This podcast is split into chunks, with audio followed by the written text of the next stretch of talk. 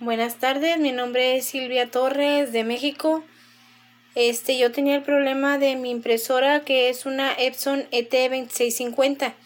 El detalle que tenía es que las almohadillas llegaron a su vida, a, llegaron al final de su vida útil y tenía que repararse. Entonces contacté al señor Wilton Martínez y pues él me la él me la me las arregló. Ya van dos veces con esta que me las arregla, lo recomiendo ampliamente.